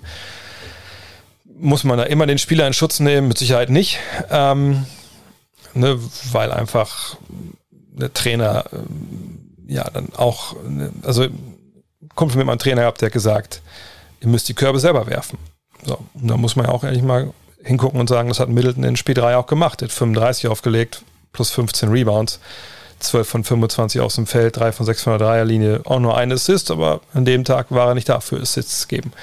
Ähm, war das vor die Spiele schlechter? Sicherlich. Ähm, aber er hat auch andere Spiele gehabt schon in den Playoffs, wo er gezeigt hat, was er kann. Für mich ist Chris Middleton nicht part of the problem, wie die Amerikaner das nennen, sondern der ist Teil der Lösung. Er ist ein multitalentierter Flügelspieler, der dir defensiv für offensiv eine Menge geben kann und der wirklich auch einer ist, der dir Spiele entscheidet. Wie wir es auch zum Beispiel in Spiel 1 gegen Miami gesehen haben. Aber nur mal jetzt, um es weiter zu spinnen. Wenn jetzt die Bucks sagen nach der Saison, wann immer dieses Ende kommt, und ich sage nicht, dass die, dass die Serie vorbei ist gegen, gegen die äh, Nets, die wäre jetzt vorbei gewesen, hätten sie Spiel 3 verloren kriegt man dann für Middleton und Connaughton oder DiVincenzo einen Spieler wie Damon Lillard oder einen Spieler dieser, dieser Kaste. Und da würde ich dann nur noch Steph Curry mit reinnehmen, Luca, ne, diese Jungs. Da muss man ganz klar sagen, nein, das ist so unrealistisch wie als wenn, da fällt mir so irgendein Name ein äh, von irgendeinem anderen unwahrscheinlichen, als ob Chris, ne, Fuck, da hätte ich jetzt einen geilen Joke machen können, aber ich bin aber nicht spontan genug. Das ist genauso schon, als wenn Chris Middleton hier draußen auf meinem Korb auf den Korb wirft morgen. So. Chris Middleton ist ja klar ein schlechterer Spieler als Damian Lillard. So, und wenn du irgendwie Damian Lillard abgibst oder einen Star, einen Abo-All-Star im Dunstkreis MVP Awards, dann gibst du den nicht ab für einen ab und zu All-Star und einen total austauschbaren Rollenspieler wie Pat Connaughton oder Dante DiVincenzo. Also, so so grün kann die eigene Brille ja nicht sein, dass man denkt, dass das ein fairer Trade wäre. Nein, nein, nein. Also Pat Connaughton äh, und die Vincenzo können wir komplett vergessen. Chris Middleton zu traden. Ich wüsste ehrlich gesagt nicht, wen man bekommen könnte, der besser dahin passt als Chris Middleton ich bin äh, jetzt kann ich kein Bugs-Fan und nix. Ähm, und, und ich bin auch ehrlich gesagt mit, mit der Arbeit von, von Jordan Novora nicht zu 100% vertraut.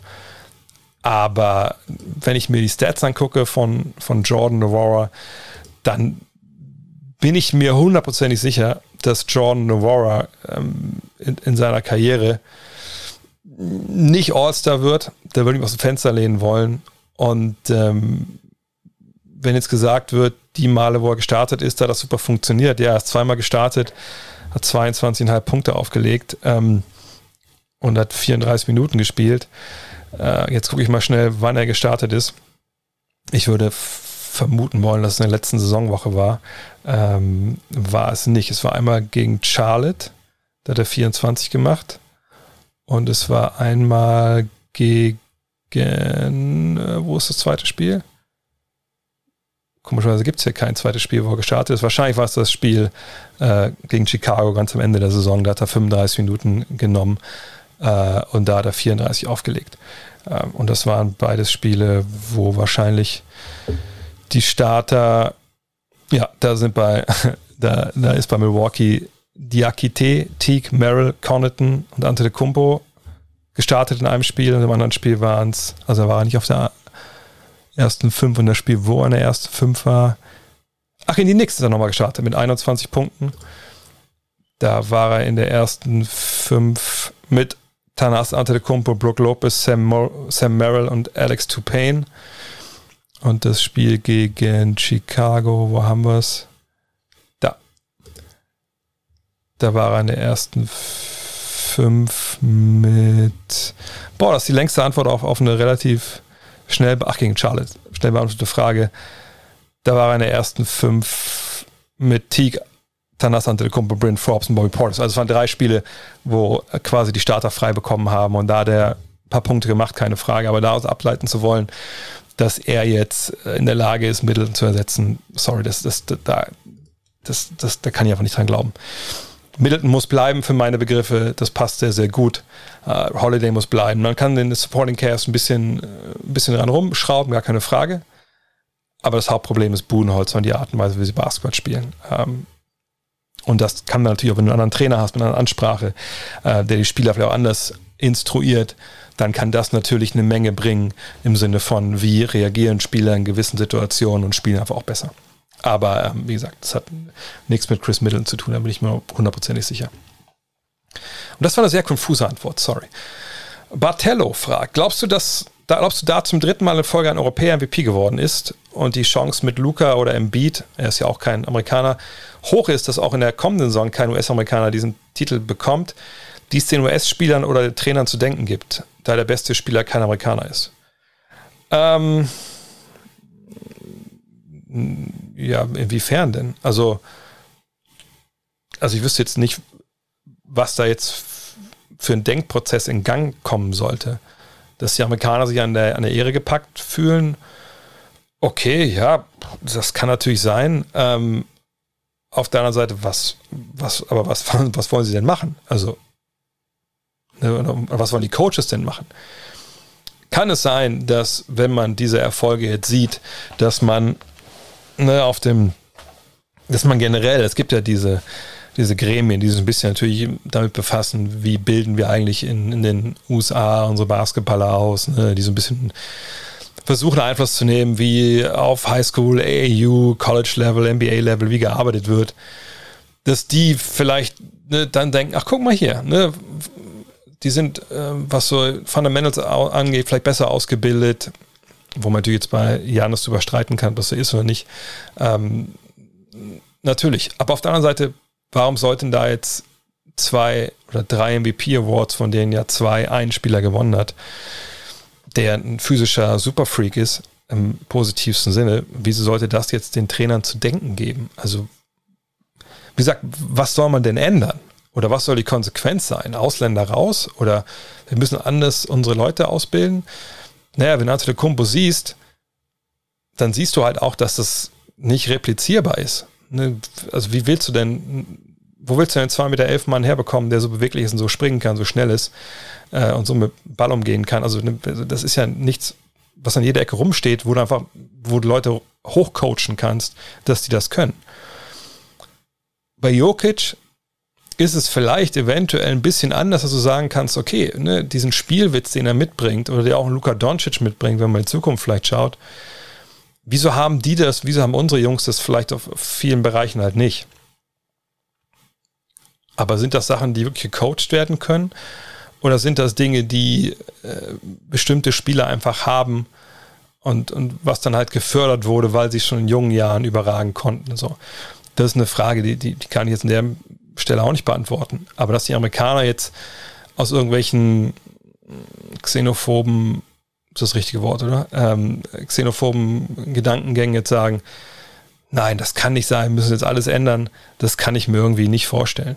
Ähm, es ist ja auch nicht so, dass es jetzt der erste Ausländer ist, der der MVP wird. Wir hatten ja auch mal einen aus Deutschland zum Beispiel. Ähm, oder dass sie irgendwie jetzt Amerikaner mehr anstrengen auf einmal, das, das glaube ich alles nicht, wenn ich ehrlich bin. Ist die Ausbildung, ähm, das habe ich schon mehrfach auch gesagt, finde ich mittlerweile in Europa besser.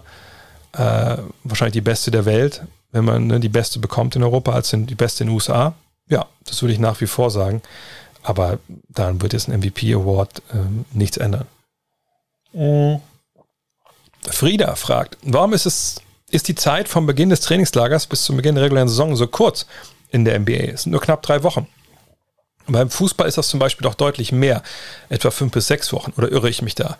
Eine Offseason von Anfang Juni, Finals-Teilnehmer, bis Anfang September wäre doch auch völlig ausreichend, oder nicht? Und somit hätte man viel mehr Zeit, um Systeme etc. einzustudieren und schlussendlich qualitativ hochwertigeren Basketball zu spielen. Jein. Also natürlich, umso mehr du dich vorbereitest, umso besser kann das funktionieren alles. Auf der anderen Seite haben ja ähm, BBL und Euroleague-Teams ja schon ein bisschen längere Vorbereitungszeit. Und dass da jetzt unbedingt dann hochklassigere Basketball gespielt wird, taktischer Hinsicht, würde ich nicht unbedingt unterschreiben wollen. Ähm, ich meine, das hat eigentlich einen, einen klaren Hintergrund, warum das so ist. Die Saison vom Fußball hat natürlich viel weniger Partien und, und, und viel weniger Belastung. Ähm, und da kann man sich auch rechtfertigen, wenn man die Spieler ein bisschen früher dann ne, mal zum Training bittet und sagt, ja, jetzt fangen wir mal an, studieren das mal alles ein. Es ist ja auch ähm, eine größere Mannschaft, wo man auch sicherlich noch mehr einstudieren muss, mehrere Mannschaftsteile, ne, die interagieren müssen auf einem größeren Feld. Ähm, ne, ein ungenaueres Spiel, ne, weil natürlich mit einer Hand, mit der ba also mit dem Ball in der Hand kannst du viel genauer agieren als mit dem Ball am Fuß. Ähm, aber vor allem ist natürlich kohletechnisch. So, ne? Also die kriegen schon, klar, kriegen die Menge Geld in den USA, ne, aber du kriegst eben das Geld für die reguläre Saison und, und nicht für den Rest, wenn man ehrlich ist. So, ne? Äh, ne, für die Playoffs gibt es dann so, so ein Playoff-Share, aber äh, die, das Geld, was du bekommst, kriegst du nur für die reguläre Saison. Und wann willst du denn die Spieler jetzt noch früher reinholen? Es ist ja auch jetzt nicht so, dass alle Spieler ähm, raus sind, ne? dass sie erst zum Trainingslager kommen. Es gibt ähm, na, zum Beispiel Summer League, wo dann Teams spielen. Es war auch ganz früher so, also ganz früher, gar nicht so weit lange her, aber so in den 90ern gab es ja auch noch verschiedene Trainingslager. Es gab halt Rookie-Camps ähm, ne, und, und, dann halt Camps, wo man sich ein bisschen empfehlen konnte. Und das hat man alles gestrichen über die Jahre, weil man eben auch gesagt hat, nee, wir kommen im Trainingscamp auch, auch ganz gut aus. Ein bisschen länger würde ich es mir auch wünschen. Auf der anderen Seite, wenn ich vor der Wahl stünde, wenn ich jetzt die NBA reformieren könnte als Association ZAR, dann, und ich hätte die Wahl zwischen, ey, machen drei Wochen mehr Off-Season oder mehr Off-Season-Training hm, oder wir machen, äh, wir bauen die drei Wochen, machen wir die Saison länger und haben dafür mehr Zeit in der Saison zu trainieren, dann würde ich immer Letzteres halt wählen, weil ich glaube, natürlich, der Grundstein wird im Trainingslager gelegt, ne, da gerade defensiv und so, die ganzen Fundamentals, die du brauchst als Mannschaft, die sind da halt dann drin. Aber während der Saison ein bisschen mehr zu trainieren, fände ich einfach wichtiger, um da alles Sachen einzustudieren und zu festigen. So, ähm, und so eine richtig noch längere Offseason mit Trainingslager brauchst du eigentlich auch nicht. Ist ja auch so, dass natürlich viele Spieler natürlich schon früher anfangen. Ja, sie treffen sich ja auch schon oft in den Städten, ne, weil Dallas war das ja über die Jahre ganz, ganz traditionell, dass man sich früher getroffen hat, gescrimmaged hat. Hat auch schon so ein paar Pointer bekommen mal von den, von den Coaches. Ne, und Systeme kannte man ja auch schon halbwegs. Also ne, das ist, es ist nicht wirklich notwendig, dass man da äh, sich länger zusammenspielt. Und ich glaube auch, dass der, der Effekt dann auch nicht so wirklich nachhaltig großartig zu, zu erkennen wäre. Thomas Frey fragt, Jordan, Kobe, LeBron, wer wird deiner Meinung nach das nächste Gesicht der Liga? Schwierig. Ähm, bei Zion habe ich eigentlich so ein bisschen mittlerweile meine Bedenken, dass er so der das neue Gesicht wird, weil ich glaube, dass ähm, die Fans, also außer von New Orleans natürlich jetzt gemeint, die Fans sich vielleicht nicht, und auch vielleicht die in New Orleans, sich nicht so richtig mit so einem Spieler, der, der, der so einzigartige körperliche Voraussetzungen hat, vielleicht nicht ganz so sehr mit ihm identifizieren können. Von daher, also die Frage ist bei Luca so ein bisschen, inwiefern er drüben zu so einem Medienphänomen auch wird ob er lernt, ne, damit zu spielen, ob er Werbeverträge kriegt, etc., ob er darauf Bock hat. Ähm, aber ich würde sagen, Luca. Luca ist jemand, dem ich das durchaus zutraue, mit, mit seiner Art zu spielen, dass er da so das, das neue Gesicht wird. Ähm, ansonsten Nee, Luca. Ich würde Luca sagen. Ich, ich glaube, die Art, wie er spielt, das kommt extrem gut an. Ne, er ist jemand, der jetzt auch schon früh in frühen Jahren da auf, auf einem hohen Level agiert hat, den Leute schon kennen ähm, und dessen Geschichte auch so ein bisschen nachverfolgt wird. Und von daher glaube ich, dass er, er jemand sein kann. Vielleicht nicht so erfolgreich wie Jordan, Kobe und LeBron, das muss man natürlich mal abwarten. Aber so ne, vom, vom Appeal für die Massen her, auch wenn er Ausländer ist, das kann ich mir gut vorstellen. Spielertrainer Müller fragt, was hältst du von der BBL-Finalserie? Setzt man hier leichtfertig die Gesundheit der Spieler aufs Spiel? Ja, wir haben zwei Spiele gesehen. Spiel 2 erinnerte vom Score her ja eher an eine Partie aus den Mitte der 90er. Ich habe letzte Woche mit, mit Bryce Taylor und, und Steffen Hamann ja einen Podcast für die Bayern gemacht, wo auch darüber gesprochen haben, über die Überlastung. Und Bryce Taylor meinte halt auch, also er braucht eigentlich immer mindestens einen Tag, bis er wieder bei 100 Prozent ist. Ja, mit, mit Treatment, mit, mit Physio etc wenn du das nicht hast, und das hatten wir jetzt ja von Spiel 1 auf Spiel 2 nicht, von Spiel 3 auf Spiel 4 haben wir es auch nicht, natürlich steigt dann das Verletzungsrisiko. Verletzt sich keiner, kann man sagen, ja, alles gut gelaufen. Verletzt man sich, verletzt sich jemand, kann man sagen, ja, gut, hätte sich auch vielleicht so verletzt. Es ist ja einfach mal super schwer, ähm, ne, natürlich dann zu, zu erkennen, ähm, was ist da jetzt ja, die Ursache, was passiert. Ich finde einfach, dass, und ich verstehe, dass das schwierig ist, ne? Das Top 4 wurde verlegt. Äh, man hat diese Olympia-Qualifikation vor Augen, bis dahin muss man ja fertig sein oder bis das Trainingslager wirklich los, die Nationalmannschaften losgehen.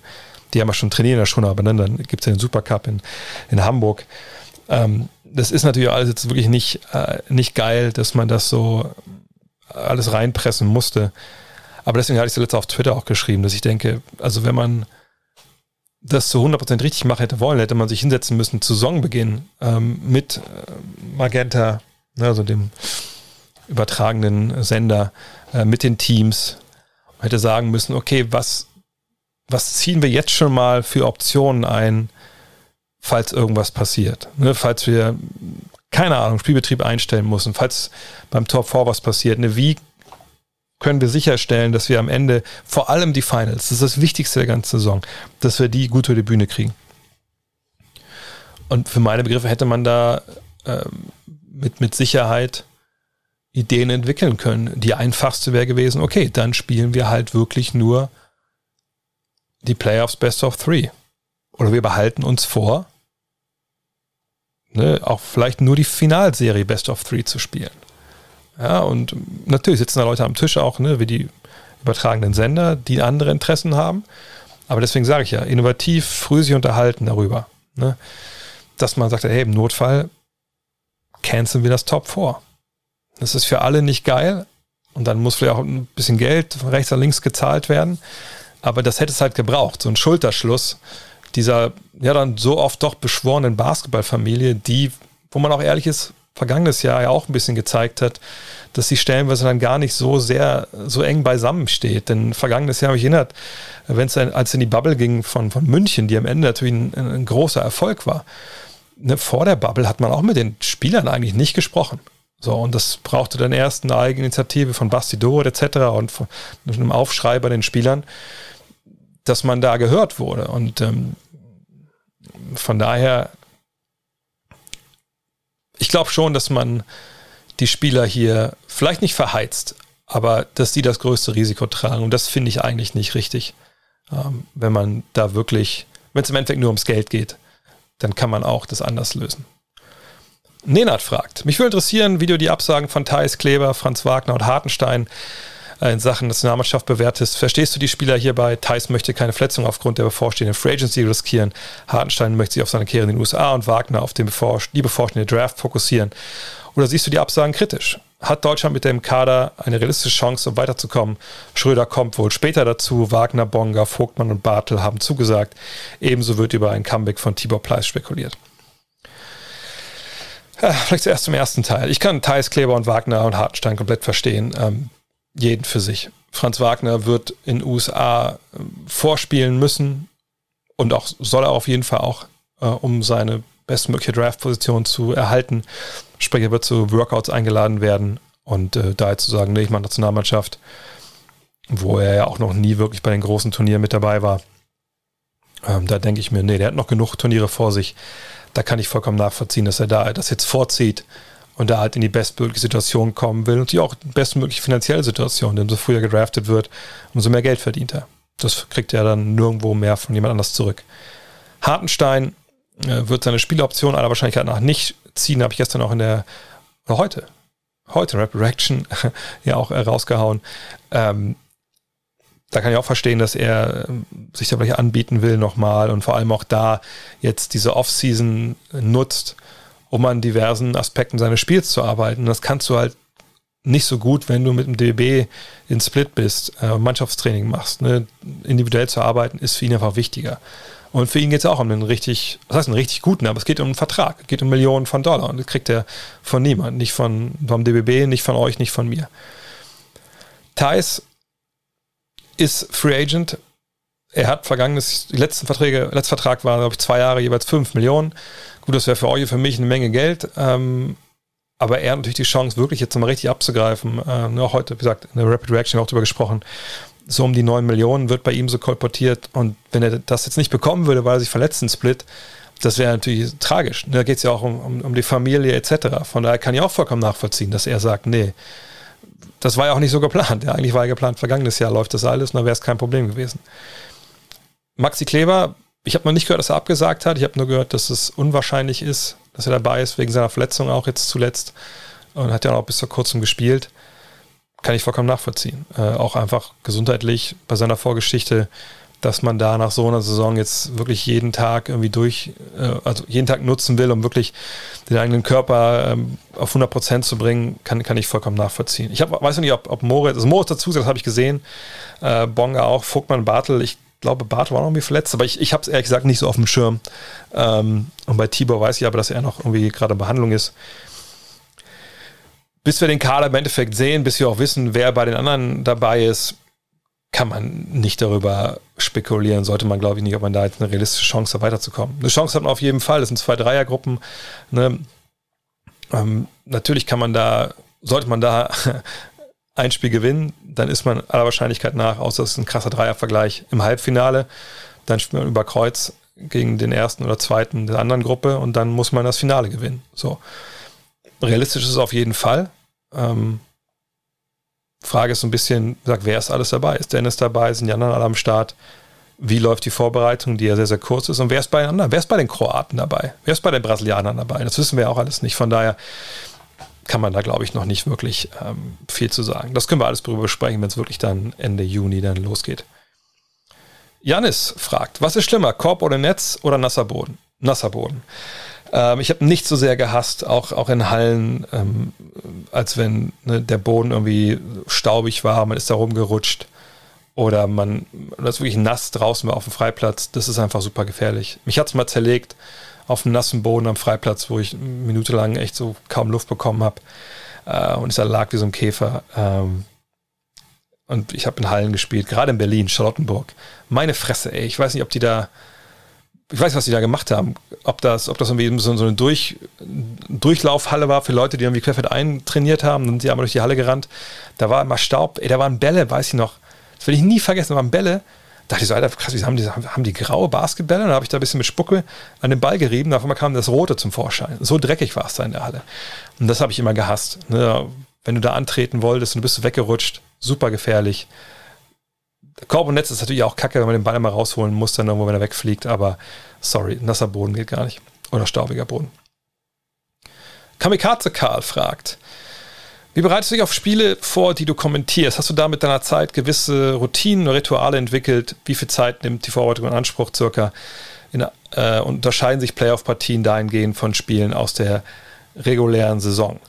Ähm, ich habe natürlich über die Jahre Sachen entwickelt. Ich will es nicht Rituale nennen oder so, aber äh, ich habe da meinen Prozess über die Jahre schon ja, verfeinert. Es kommt allerdings immer darauf an, um was für Spiele es so ein bisschen geht. Ja, ähm, sind es so Showcases, die wir dieses Jahr relativ selten hatten. Also äh, am Ende des Tages sind das so diese Shows oder diese Spiele, wo wir Vorberichte haben, äh, Halbzeitanalyse und, und Nachbericht da bereitet man sich ein bisschen anders drauf vor als auf normale Spiele, weil wir dann natürlich auch, weil ich dann auch Szenen raussuche für die Analyse, eine Formspiel, ähm, stellen wir es auch im Spiel auf für die, für die Halbzeit, stellen wir es auch nicht.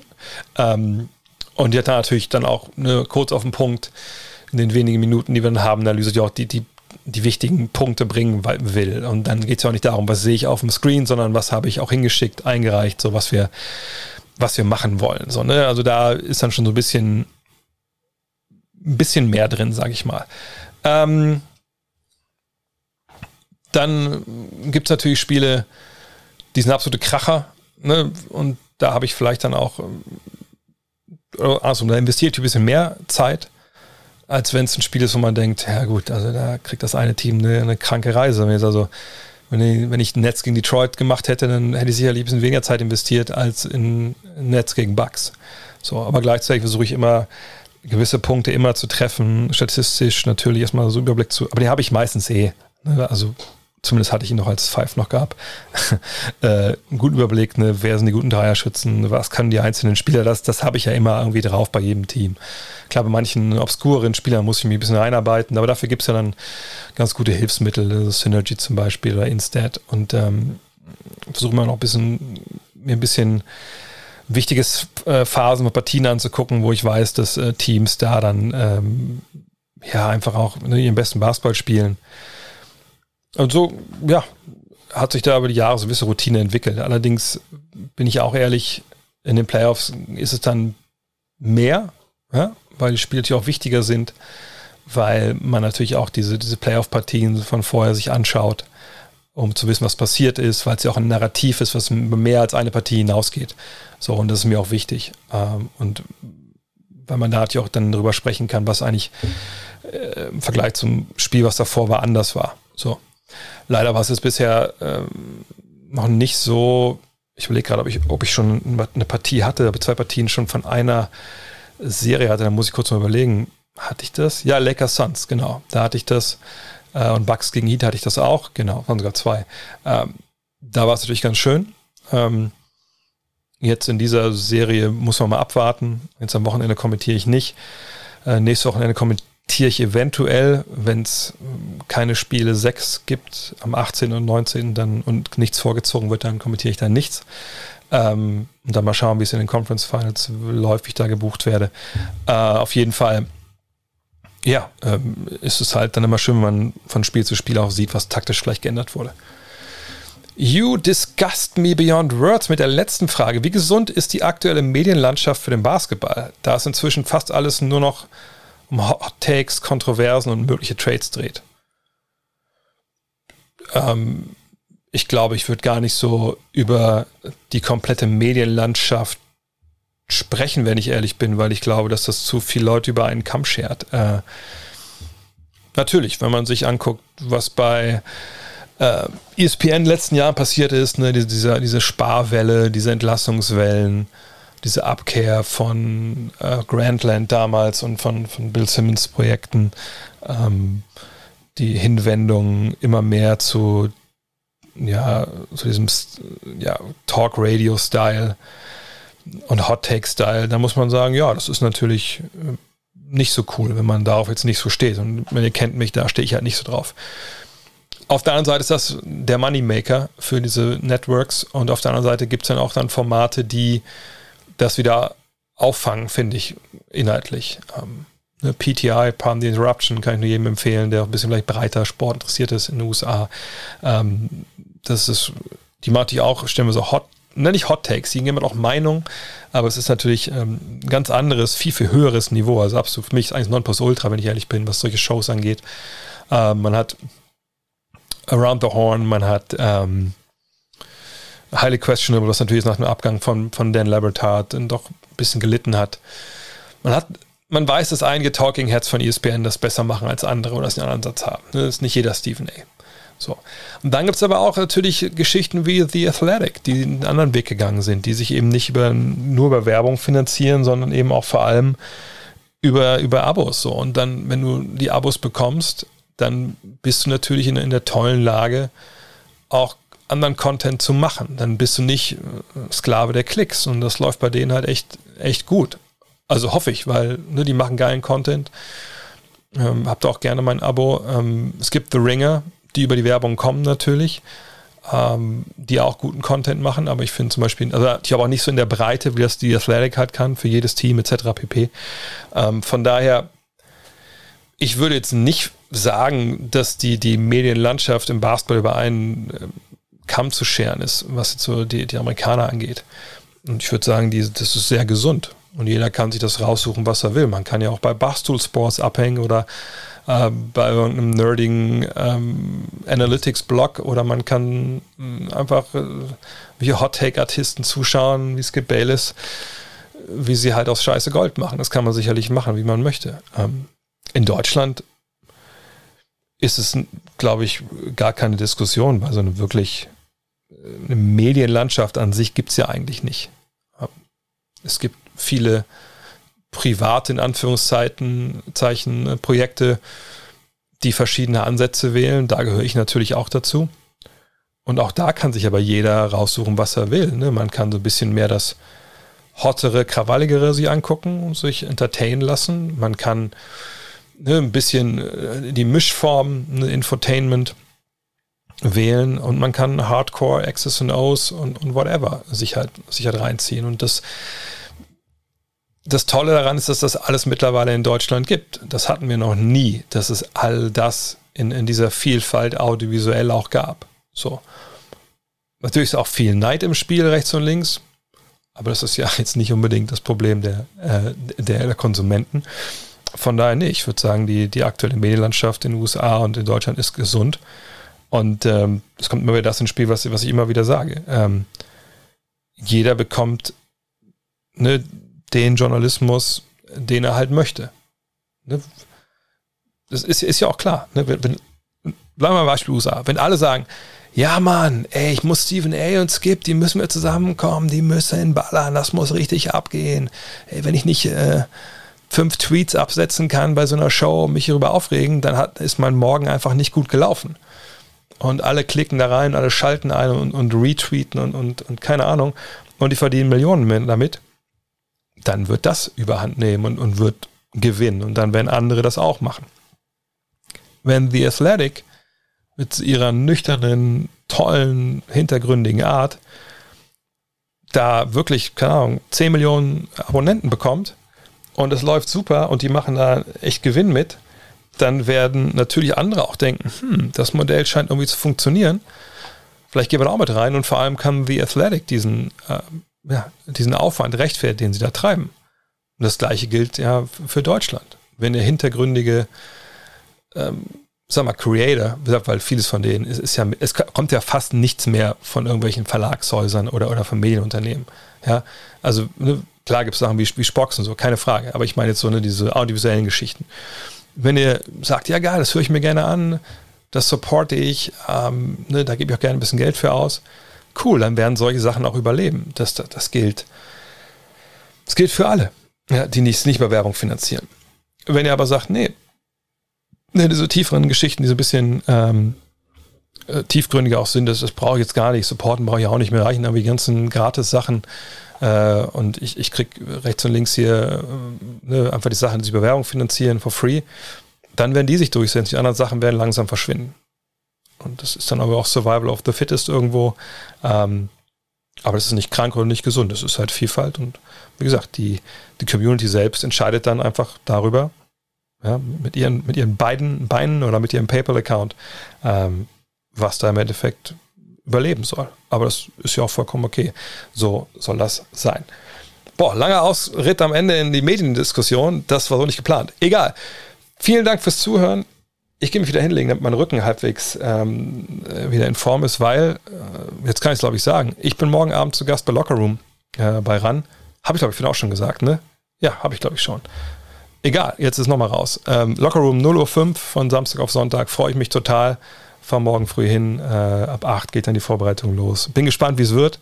Die neue Sendung hat ja einen anderen Ansatz, zusammen mit Max Zielke. Ähm, Icke, wenn du das hörst, gute Besserung. Äh, hatte er äh, eine OP gestern. Ich glaube, das kann man sagen. Ähm, aber es kommt schnell auf die Beine. Und ähm, ja, wenn ihr dabei sein wollt, morgen oder heute, ne, morgen Nacht, 0.05 Uhr, dann auf äh, Pro7 Max. Vielleicht bis dann. Ansonsten hören wir uns sicherlich nächste Woche wieder mit der nächsten Rapid Reaction und dem nächsten Premium Podcast hier bei God Next. Bis dann. Hello. Look at this.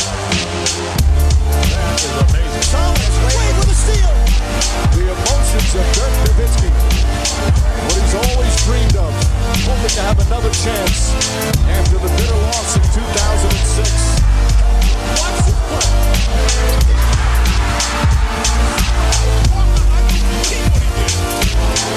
That is amazing.